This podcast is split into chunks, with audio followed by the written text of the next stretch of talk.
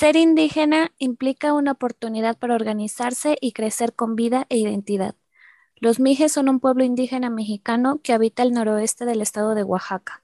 Estas comunidades se conservan bajo instituciones que fueron heredadas por abuelos y mantienen sus raíces e identidad con gran respeto. El día de hoy en nuestro podcast Hablemos Mije, mi compañera Marcela y un servidor Yannick Domínguez, integrantes del Diplomado Administración de Proyectos acorde a estándares internacionales, el tema de este mes es la comunidad Mije, su historia, su cultura y la importancia de esta comunidad en el estado de Oaxaca. Oaxaca es la identidad con mayor diversidad cultural en toda la República Mexicana, en donde conviven alrededor de 19 grupos étnicos. Entre ellos se encuentra la comunidad Mije, nuestro tema principal del día de hoy. El territorio Ayuk abarca una extensión de 4.668.55 kilómetros. Se llaman a sí mismos Ayuk-Ay, su significado, gente del idioma florido. Se dice que Mije pudo haber surgido de la dificultad de los españoles de pronunciar el vocablo original o bien una corrupción del vocablo Mish, varón-hombre, al que se le agregó el plural es. Esta lengua proviene de la familia Mije-Soque. Esta comunidad se encuentra al noreste de Oaxaca, colindando con exdistritos de Villa Alta, al norte con Choapam y con el estado de Veracruz, al sur con Yautepec y al sureste con Juchitán y Tehuantepec. Tiene 19 municipios, los que tienen una mayor población son San Pedro y San Pablo Ayutla, San Miguel Quetzaltepec, Tamazulapam del Espíritu Santo, Zacatepec y San Juan Juquila Mijes. El territorio que habitan se caracteriza por bosques de pinos y robles y praderas abiertas. Gran parte del área está bajo cultivo y en varios estados de reforestación por vegetación secundaria. Fíjate, Yannick, que yo hace como siete años fui a Tamazulapam del Espíritu Santo y mira que la verdad recuerdo muy poco de allá. Fui de vacaciones porque mis abuelos son de un pueblo cercano y ellos nos decían que en el pueblo de Tamazulapan habían albercas en donde nos podíamos ir a meter.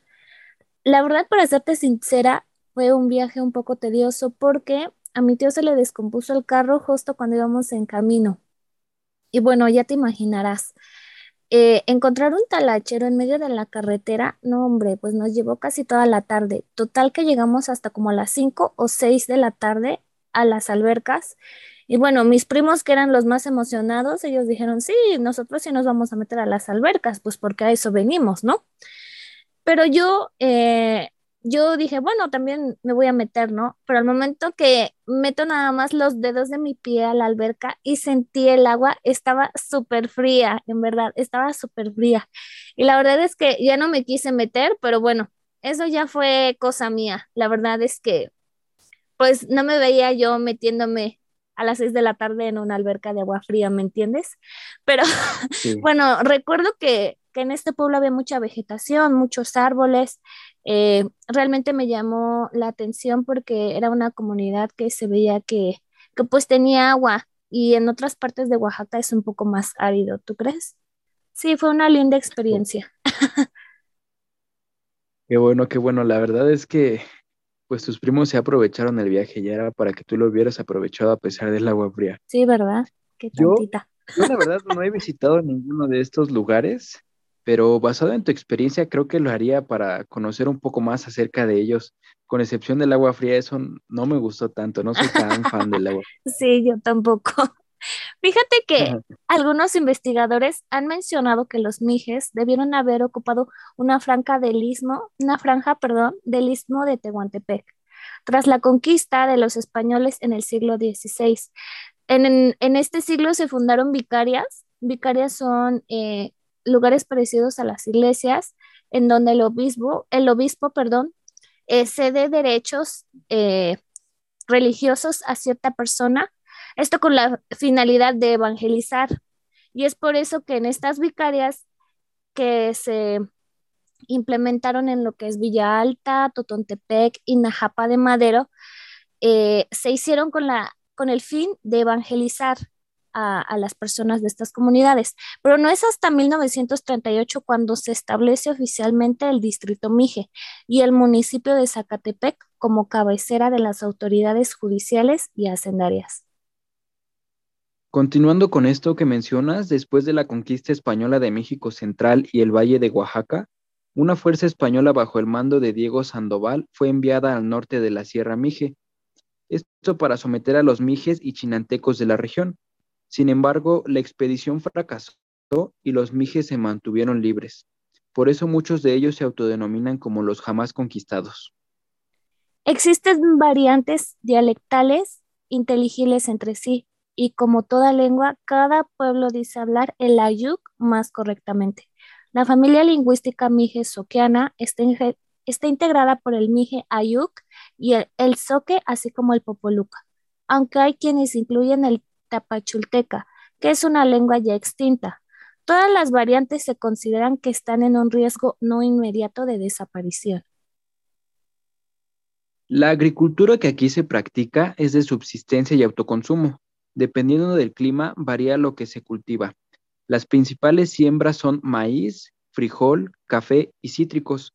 Los plátanos, papas, tubérculos y una variedad de frutas tropicales también se cultivan en, cultivan, en cierta medida. Por otro lado, los pavos, gallinas se mantienen en el hogar y algunas aldeas.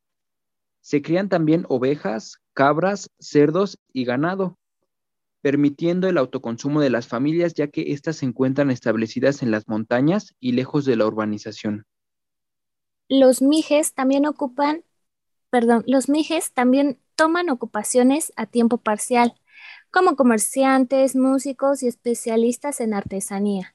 En varias aldeas el café se cultiva y se vende como cultivo comercial, debido a que son muchas las aldeas a las cuales son inaccesibles el transporte motorizado, es decir, los animales de carga traen suministros tales como maíz, azúcar, sal, cerveza.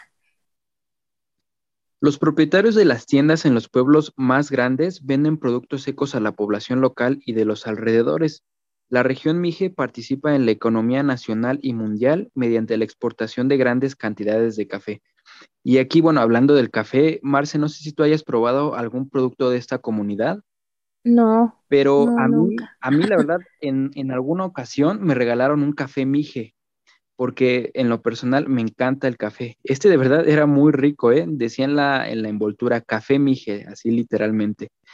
Pienso que deberíamos prestar más atención a productos de nuestro país y en especial de comunidades como estas, ¿no crees? Sí, claro, totalmente de acuerdo. El beneficio de esta cosecha comercial, especialmente el café y el precio pagado por el maíz comercial, así como otras mercancías importadas, dependen de qué tan lejos esté un pueblo de las instalaciones de transporte motorizado.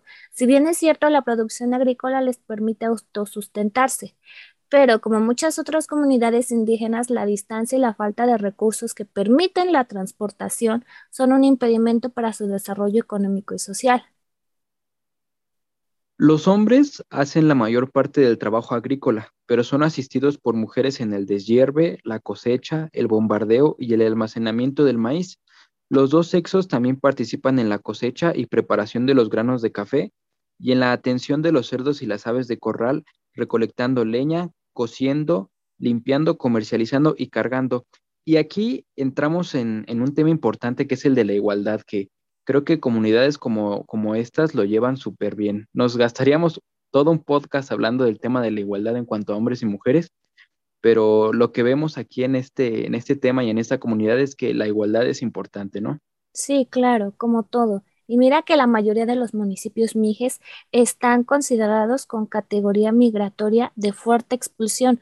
Los más importantes son Cacalotepec, Cotzocón, Huichicobi, Tamazulapan está catalogado como de equilibrio y lo que es Mijistlán y Camotlán, así como Alotepec, son zonas de atracción. Los principales polos de atracción de los migrantes son Ciudad de Oaxaca, Ciudad de México y, por supuesto, Estados Unidos. Eh, considero que este fenómeno de migración no es solo en los pueblos indígenas, ¿sabes? Creo que la mayoría, si no es que en todos los estados de la República, existen comunidades en las cuales tienen familiares viviendo en Ciudad de México, en otros estados de la misma República, pero en su mayoría en Estados Unidos. incluso en la mía. Y es tanta a veces la, la pobreza, perdón, y los bajos niveles de salario, así como las pocas oportunidades de trabajo que estas personas optan por irse allá donde la pagues mejor y en donde pues pueden adquirir más dinero para, para enviar a sus familiares que están aquí en México. ¿O tú qué piensas, Yannick? Tienes razón, ¿eh? ¿eh? de hecho, me puse a investigar un poquito de, de, de la migración porque me interesó bastante y di con que incluso llegan a migrar debido a factores como el cambio climático y el despojo de sus tierras. Pero claro, esto se solucionaría si realmente se proporcionaran vías legales de trabajo y se consumieran productos de nuestro país, como te comentaba con el café. Nosotros a veces, muchas veces le echamos, mejor dicho, la culpa al gobierno, pero al momento de estar regateando al comprar productos en pueblos como este, no apreciamos el trabajo de esas comunidades, ¿no? Sí, claro, totalmente de acuerdo. Y una de las principales características justamente de esta comunidad es la manera en que conforman su institución básica, y esta se ve reflejada en la familia como un núcleo. Las autoridades tradicionales constituyen el gobierno indígena con alta presencia en la zona alta y media de la región. Tanto hombres como mujeres participan en el mandato de la comunidad y aquí el tema del que les comentaba anteriormente, la igualdad, ¿no? Para los mijes, los cargos sociales son muy importantes, pues a un individuo le puede ser negada la voz y el voto si no ha desempeñado funciones que la sociedad le haya asignado. Ellos tienen cargos sociales y estructurados jerárquicamente, tales como campanero de iglesia, topil, aguacil, policía mayor, entre otros. Como servicio que se presta a la comunidad existe el tequio, trabajo colectivo, obligatorio y gratuito, que se presta en obras de beneficio colectivo. En este, mismo, en este mismo orden de ideas que tú comentas, su forma de organización obedece a principios y normas heredadas de los antepasados. La propiedad comunal para ellos merece un disfrute colectivo. El tequio, como tú bien dices, es el eje del crecimiento comunitario y constituye la fuente creadora del desarrollo en la comunidad. Es la forma de organización fundamental. El trabajo gratuito en beneficio de la comunidad, fuerza de trabajo, no en dinero. Y esto del tequio no solo sucede en las comunidades mijes. Como lo mencioné anteriormente, mis abuelos pertenecen a una comunidad de Oaxaca, en la cual se efectúa lo que es el tequio. Y yo personalmente que he ido y visto que es eh, pues algo muy solidario entre las personas del pueblo. Va desde la limpieza de matorrales de algún huerto de pitayas. Eh, las pitayas son un fruto que nace del cactus, algo parecido a las tunas, pero con textura y colores diferentes. Es muy rica, la verdad. Eh, otro ejemplo es cuando se organizan para la realización de, su, de la fiesta de su pueblo las mismas bandas de música que tocan en las fiestas del pueblo no reciben como tal un pago, ¿sabes? Ellos tocan y todo es para la fiesta, para la fiesta del pueblo, para, para deleitarnos, para, para conservar eh, esas costumbres, tradiciones, toda esa cultura que nos engloba. Y bueno, lo mismo con lo que es la organización de comida. Hay señoras del pueblo que van y cocinan y, y hacen y hacen todo lo que, lo que conlleva un guisado. Y bueno, esto lo hacen sin recibir un pago a cambio. Y eso es algo realmente increíble, cómo se manejan entre sí y sus ganas de querer hacerlo, sus ganas de cooperar. De cooperar es, es, es, muy, es muy buena su organización, ¿no crees?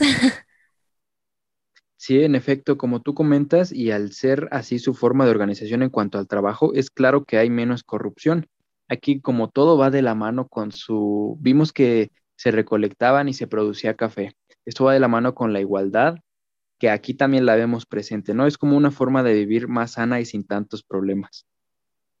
Sí, claro. Los mijes son conocidos en Oaxaca por sus grandes bandas de música. Cada pueblo mije tiene una banda que toca en sus fiestas locales. En algunas ciudades todavía se practica el tejido tradicional en telares de cintura. En nuestro siguiente episodio, Hablemos Mije, abordaremos más a profundidad el tema de su cultura y tradiciones, así como las fiestas más importantes de esta comunidad. Queremos agradecer la participación de Verónica Tapia, Abdelmetre y nuestra querida asesora Vanessa Rodríguez, que a pesar de no haber participado hoy de manera oral, hicieron un gran trabajo, apoyo bibliográfico y de edición para que este podcast fuera posible. Hanavian Teyan. Se preguntarán qué quise decir con esto. Esta frase es este de idioma mije, significa nos vemos. Hanavian Teyan. Nos vemos. Hasta pronto.